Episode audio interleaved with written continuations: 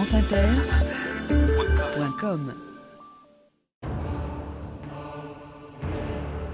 Ceux qui aiment la chasse en tireront grand profit. Ils y gagneront la santé du corps, une meilleure vue, une ouïe plus fine et par-dessus tout, c'est un excellent entraînement pour la guerre.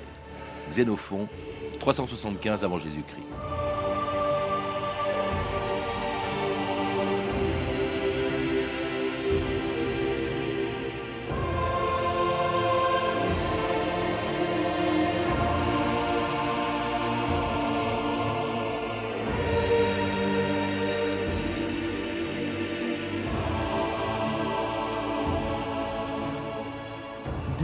2000 ans d'histoire, Patrice Gélinet.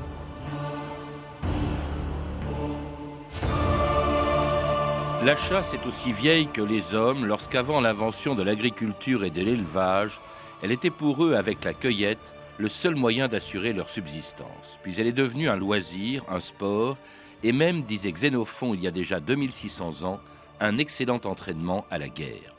Privilège exclusif de la noblesse jusqu'à la Révolution française, la chasse s'est désormais démocratisée et permet aujourd'hui à 1 400 000 chasseurs en France de se livrer à leur passion tous les ans à l'ouverture de la chasse. Premier coup de fusil, surtout pour le symbole. Maxime a passé la nuit dans sa hutte et à l'heure de l'ouverture, très peu de gibier dans le viseur. Oh, c'est pas grave, hein. c'est le plaisir de venir euh, en baie, puis regarder le paysage et puis voir un peu de gibier voler quand même, mais je pas tirer une cartouche, c'est pas grave. Même constat pour euh, Michael, un seul oiseau sur son tableau de chasse. Euh, responsable désigné, la date d'ouverture bien trop tardive selon les chasseurs. C'est des oiseaux qui se sont reproduits, qui ont eu des jeunes cette année, donc les jeunes volent déjà depuis un petit moment et sont déjà partis en migration pour rejoindre déjà les pays du Sud. Quand la chasse à l'ouvre, les oiseaux sont déjà partis et quand la chasse ferme, les oiseaux sont encore revenu. Je me rappelle avant, on chassait le 14 juillet. C'est incroyable le monde qu'on voyait pour venir pratiquer la chasse au gibier d'eau. De ce que je vois là euh, maintenant dans la baie, il n'y a presque plus de chasseurs. Et la chasse fermera le 31 janvier 2011 dans toute la France. Il était 5 heures du matin, on avançait dans les marais, couverts de brume. J'avais mon fusil dans les mains, un passereau prenait au loin de l'altitude.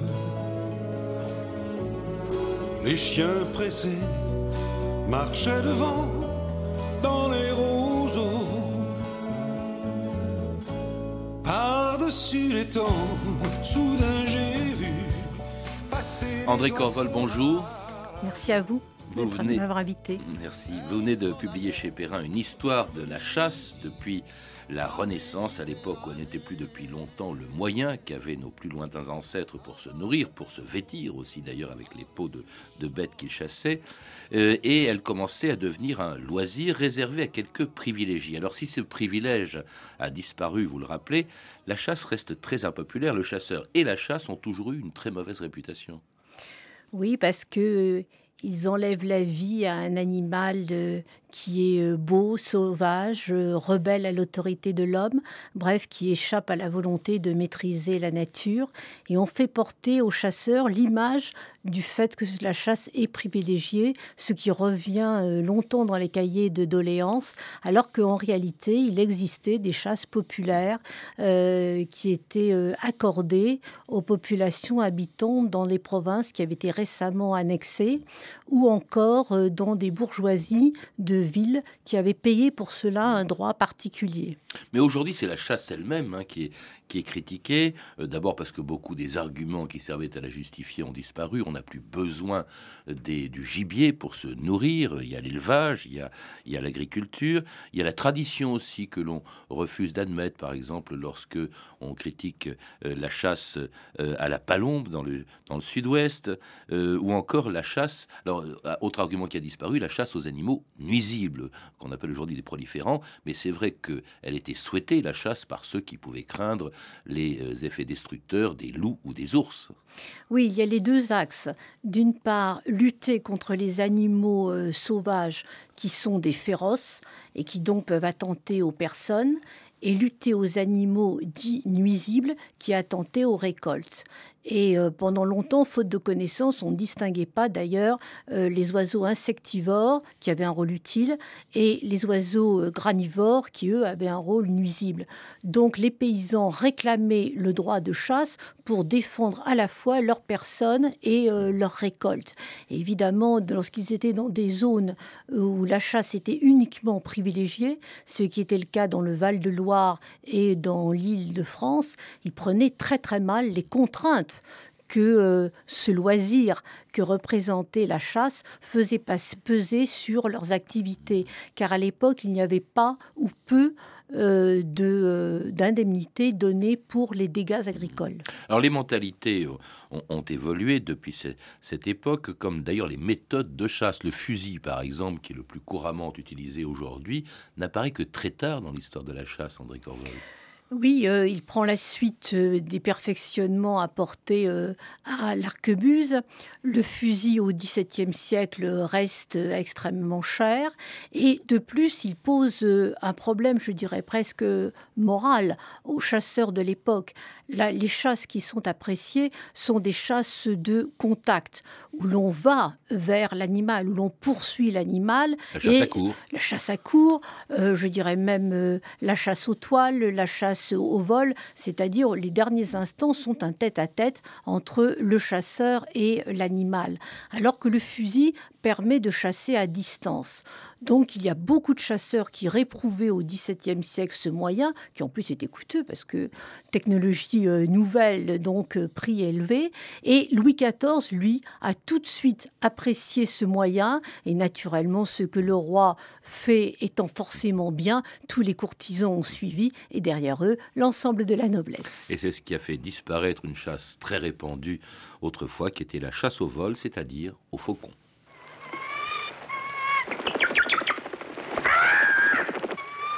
Volk, attire-le par ici et serre-toi de ton leurre. Ce maudit faucon ne sait jamais ce qu'il veut. J'ai trouvé ces braconniers dans la vallée ici. Euh, ce ne sont pas des braconniers, monseigneur. Avec un couple de cerfs, euh... Tu as dit deux Oui, sire. Les cerfs étaient déjà morts quand ils les ont trouvés. Ils étaient attachés tous les deux par les cornes. Ces gens étaient sans viande, c'est certain. Les frisons ont égorgé tout le bétail du village. La forêt appartient au seigneur. Ces gueux mériteraient qu'on leur coupe à la main droite et le bras gauche. La forêt appartient au duc. C'est à nous de la protéger. Tuer les serfs du duc est un crime grave. Assez Ça ne se reproduira jamais. La forêt appartient au seigneur, c'est-à-dire en fait, et pendant des siècles c'était le cas, la chasse était réservée à l'aristocratie, André Corvol. Tout à fait. Euh, la chasse est un privilège qui appartient au roi et euh, à l'ensemble de ses pairs, c'est-à-dire à la noblesse qui possède l'essentiel des euh, forêts. Et donc, euh, dans ces forêts, certaines bêtes sont réservées absolument à la chasse nobiliaire.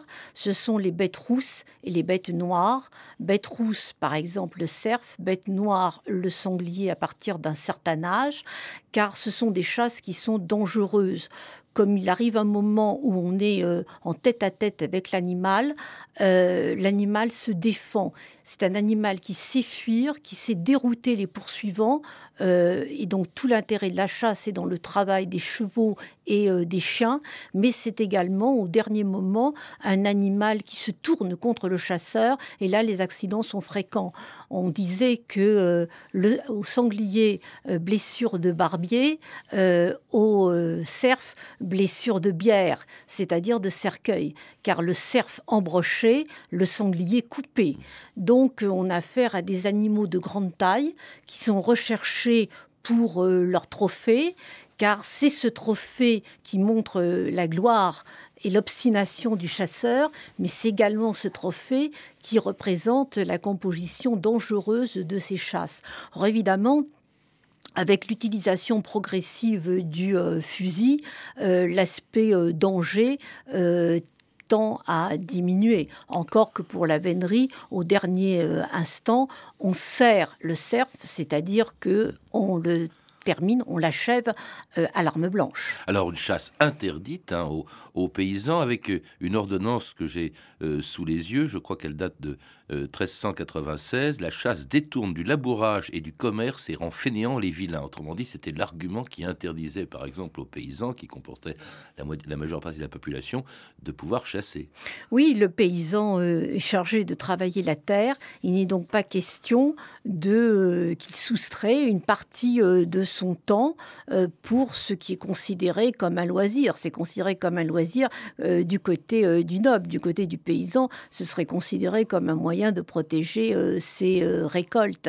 Il y a donc là une opposition qui est complète entre les intérêts du paysan et les intérêts du noble avec des certaines limites quand même du côté du noble. Il ne peut pas laisser quand même les récoltes dégradées puisque euh, il est rétribué sur le travail du paysan et sur les récoltes. Donc il faut aussi qu'il soit capable de protéger euh, les revenus agricoles et par conséquent, il faut qu'il contribue à la régulation euh, du gibier dont ces paysans pourraient souffrir. Et là, il y a une difficulté parce que les animaux que les nobles aiment chasser ne sont pas forcément les animaux que les paysans voudraient que le, que noble chassât. Et le paysan qui n'a plus euh, pour chasser qu'un seul moyen, on l'a entendu dans l'extrait de film précédent, c'est le braconnage très sévèrement puni, en tout cas au début. Euh, André Oui, il est très sévèrement puni, euh, tout au moins au début, mais euh, nous possédons les registres et on s'aperçoit que si par exemple dans les cahiers de doléances on parle beaucoup de l'action contre le braconnage et du montant des amendes, en réalité la verbalisation est beaucoup plus importante concernant les délits forestiers que les délits de chasse. De plus, les amendes étaient rarement perçues pour la bonne et simple raison que les braconniers étaient insolvables. En plus, ils avaient souvent la complicité des gens du village parce qu'ils leur fournissaient euh, du gibier. Ajoutons quand même que la consommation euh, du gibier euh, chez les paysans comme chez les nobles d'ailleurs représente très peu. L'essentiel de l'alimentation carnée repose, comme vous le disiez au début, sur la viande d'élevage et non pas sur la viande sauvage. Cela dit quand même, jusqu'à Louis XIV, ça même aller jusqu'à la peine de mort, hein, la punition de, du braconnage, du, braconnier, euh, peine de mort qui disparaît sous Louis XIV, Louis XIV qui était un grand chasseur comme son ancêtre Henri IV. C'est un ouvrage de vénérie fort rare. Parfait. Figure-toi que ce paysan de Navarre s'est mis en tête d'en remontrer à toute la cour en matière de chasse au vol. Il trouvera là de quoi s'instruire. J'ai trouvé chez toi un trésor. C'est le plus bel ouvrage de vénerie que je connaisse. Tu étudies en secret pour m'éblouir à la chasse de demain. Hein? Vous êtes monté en chasseur de daims, monsieur. Vous savez cependant que c'est une chasse au vol que nous faisons aujourd'hui. Quand vous aurez débouché le gros des conjurés, faites sonner la lalie. Nous vous rejoindrons avec la chasse pour la curer. En route, messieurs Chassons du gros gibier aujourd'hui. Allez, allez, allez, allez, vous autres, allez Ça, c'est le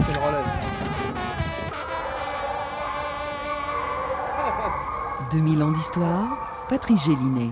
Les rois de France, vous le rappelez André Corvol, étaient passionnés de chasse. Ils chassaient la, plupart du temps, c'était leur principale euh, distraction. Ils chassaient même tellement qu'on se demande comment ils ont pu gouverner la France. Euh, il y a des rois comme Louis XIII qui ont chassé tous les jours et qui ont pratiqué toutes les chasses. Euh, à partir de Louis XIV, c'est vrai que euh, c'est surtout la chasse euh, aux cervidés avec lui et que s'il maintient par fidélité pour son père les crédits pour la chasse au vol, celle-ci compte quand même beaucoup moins. Mais sous Louis XIII, la chasse au vol, par exemple, était une passion dévorante. Mmh. Alors, à vous, vous dites de Louis XIII, les traités de vénerie lui servirent à commenter les images et à retenir l'alphabet. Autrement dit, il, apprenait à lire il a appris à dans les traités de vénerie. Il a appris à lire euh, dans les traités euh, de vannerie, et cela à partir de l'âge de 3-4 ans, puisqu'on est très bien renseigné sur l'enfance du euh, petit Louis XIII grâce au journal tenu au jour le jour. Et le, petit Louis XIII ne pensait absolument qu'à ça. C'est vrai qu'il avait été d'ailleurs bien éduqué en la matière par son père Henri IV. Et même un de ses aïeux. Vous vous rappelez quand même que le premier traité de vénerie, au fond, le, le premier Le livre de chasse, c'était Gaston Phébus, le comte de Foix. C'est celui du comte de Foix, euh, donc euh, l'ancêtre euh, des Bourbons. La dynastie précédente, celle des Valois, euh, y compris François Ier, ont également beaucoup chassé, mais tous les Bourbons en ont fait autant. Et je dirais que ça caractérise toutes les familles euh, régnantes d'alors, même si les rois de France se caractérisaient par une assiduité particulière à la chasse. Les Habsbourg, par exemple, ont moins chassé que euh, les rois de France. Mais c'est vrai que les rois de France bénéficiaient des grandes futaies euh, feuillues du Val-de-Loire et de l'Île-de-France. Ils avaient donc un domaine euh, de ce point de vue-là qui était particulièrement attractif. Mais c'est vrai que c'est Henri IV qui a été le plus privilégié, puisque lui, non seulement il a connu par son enfance les grandes forêts du Val-de-Loire et de l'Île-de-France, mais en plus, il a connu dans son adolescence l'ensemble des forêts de montagne euh, de la Navarre. Il regrettera toujours euh, le caractère, je dirais, musclé de ces chasses à l'ours. Et d'ailleurs, la population de l'ours a beaucoup, beaucoup diminué à cause euh, d'Henri IV, qui a offert des chasses à l'ours lorsque Catherine de Médicis est allée en visite euh, dans les États de Guyane, puis ensuite euh, de Navarre. La population des ours a beaucoup souffert de ce séjour, à la fois de Catherine et du futur Henri IV. Oui, Catherine, vous vous rappelez quand même, je rappelle que vous-même, vous le dites au début de votre livre, André Corval n'êtes pas chasseresse, mais que les femmes sont très absentes de la chasse. Il y en a eu quelques, il y a eu quelques exceptions près, à quelques exceptions près. Il y en a qui s'y sont intéressées, en effet. Euh, de ce point de vue-là, il y a un changement. Euh, les femmes de l'aristocratie chassaient.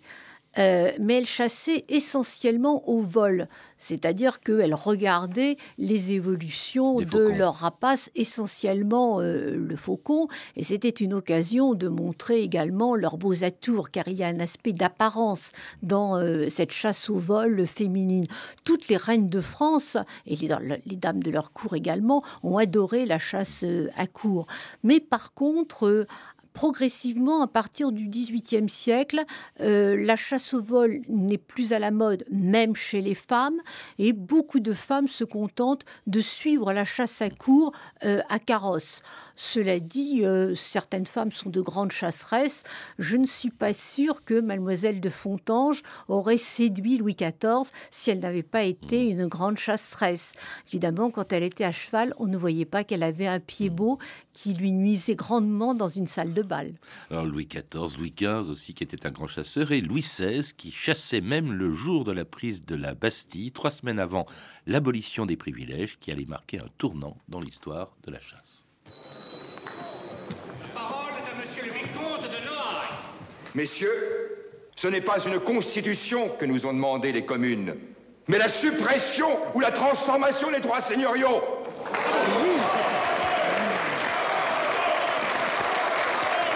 Pour éteindre l'incendie qui se propage de ville en village, je ne vois que l'égalité devant l'impôt. La suppression des corvées et des servitudes. Et l'abandon pur et simple des privilèges ecclésiastiques. Et moi, je demande l'abolition du droit exclusif de Colombier. Je propose la suppression du droit exclusif de chasse. Bravo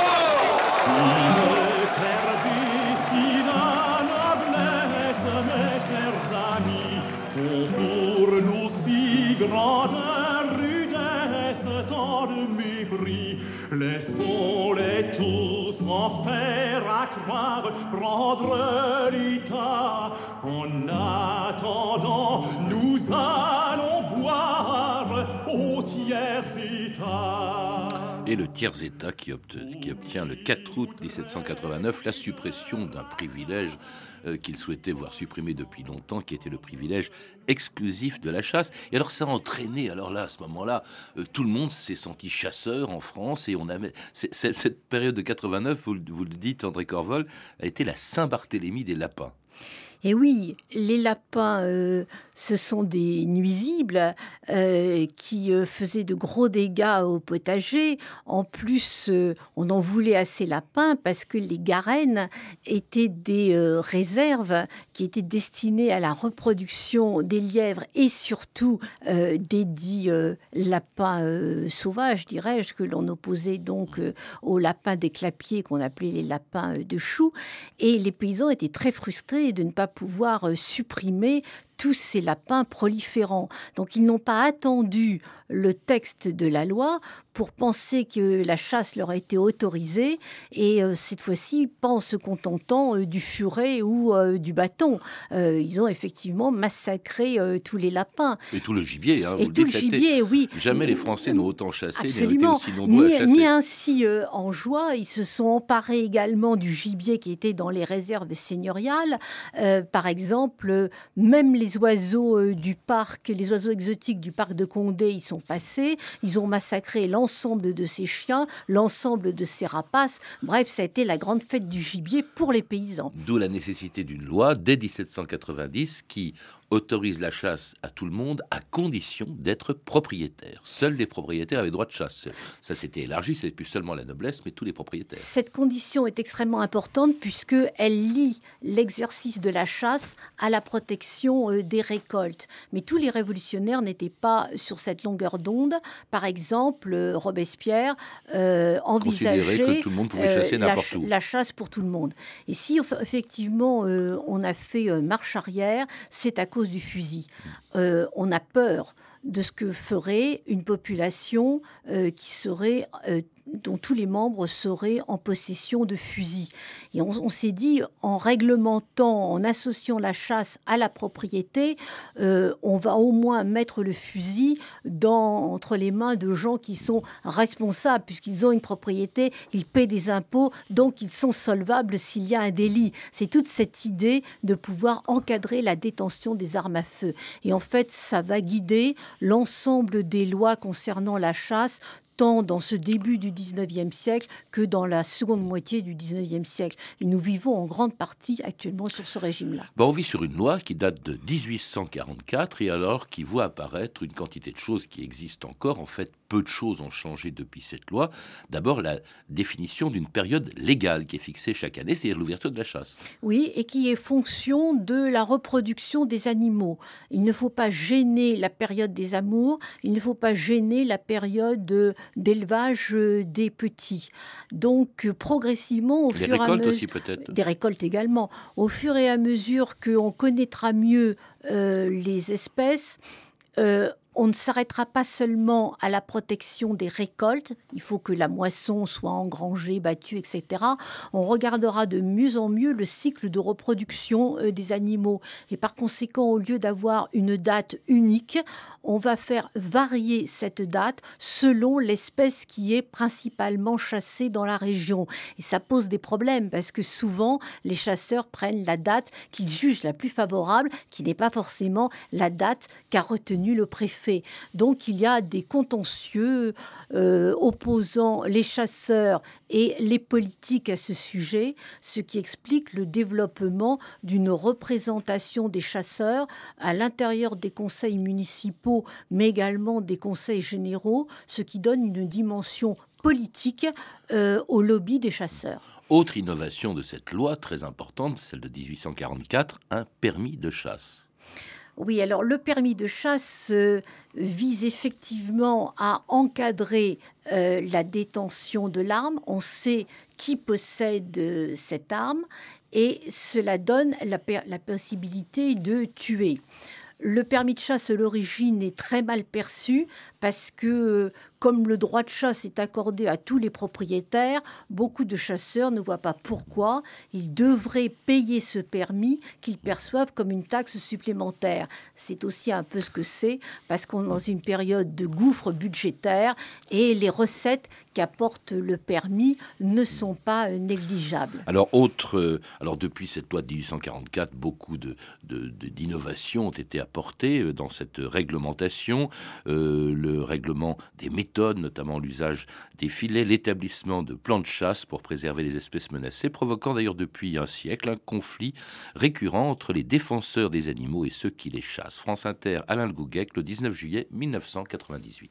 Écologistes contre chasseurs, c'est un thème récurrent. Alain Bougrain-Dubourg et 200 militants écologistes sont venus perturber ce matin dans le Pas-de-Calais 500 amateurs de gibier d'eau.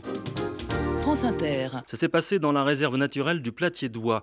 Pour Alain Bougrain-Dubourg, tout le problème est là. Les réserves naturelles doivent être protégées contre les fusils. La loi n'a jamais autorisé à chasser dans une réserve. Alors si les chasseurs vous disent ça, c'est que ce sont des menteurs.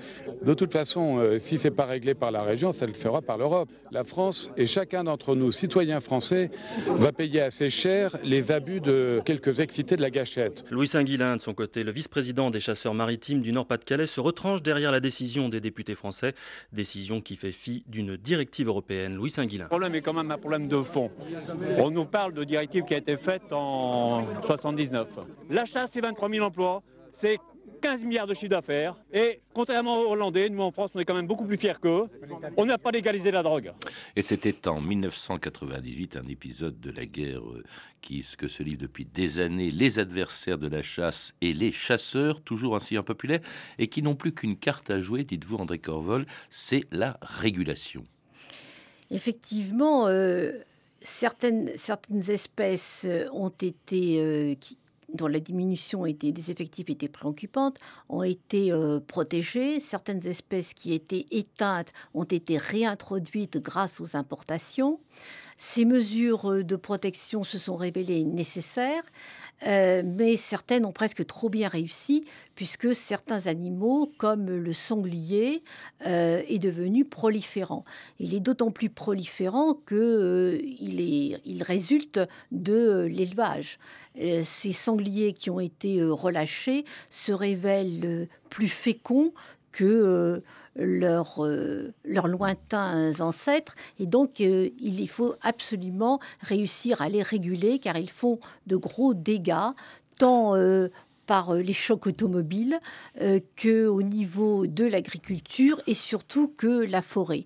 Mais ça, ça, les citadins que sont maintenant devenus la majorité des Français, donc plus loin de la nature, ne se rendent pas forcément compte, ne se rendent pas compte des dégâts que peuvent provoquer que les espèces proliférantes, comme vous le dites, et la nécessité, euh, pour ce qui concerne par exemple les sangliers, de les chasser. Ils s'en rendent compte le jour où ils emplafonnent avec leur voiture un sanglier. Euh, ils constatent que la voiture, à ce moment-là, elle reste sur place et que peut-être, effectivement, il y a un problème de gibier. Ils s'en rendent compte également quand ils voient fleurir le long des routes et autoroutes l'indication des passages de gibier. Alors, même la Commission européenne reconnaît que c'est utile, euh, la chasse. Cela dit, les chasseurs sont de moins en moins nombreux. Vous le rappelez, il y en avait 2,3 millions en 1974, 1,4 million seulement aujourd'hui, et une moyenne d'âge élevée, 60, 62 ans en moyenne. Est-ce que la chasse a encore un avenir? Je pense que la régulation est une nécessité, même si elle ne peut pas être faite par les chasseurs, que par les chasseurs, elle peut être également faite par des professionnels. C'est ce que l'on voit déjà, et euh, c'est la situation qui est installée euh, tant en Allemagne qu'en Suisse. Donc euh, la, la chasse ne doit pas soulever les cris d'effroi euh, que cela soulève chez certains euh, citadins. Le vrai problème, c'est que les chasseurs ne chassent pas forcément les gibiers qui sont proliférants, ils chassent surtout des gibiers d'élevage.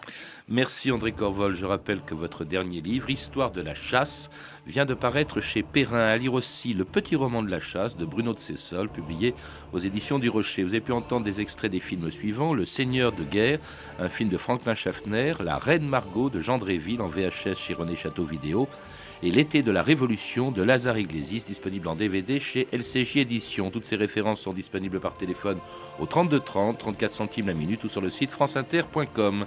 C'était 2000 ans d'histoire, la technique Fabrice Desmaz et Julien Dumont, documentation et archives Camille Pouc-Jalaguier, Frédéric Martin et Franck Olivard, une émission de Patrice Gélinet réalisée par Jacques Sigal. Demain, dans 2000 ans d'histoire, le schisme de Monseigneur Lefebvre.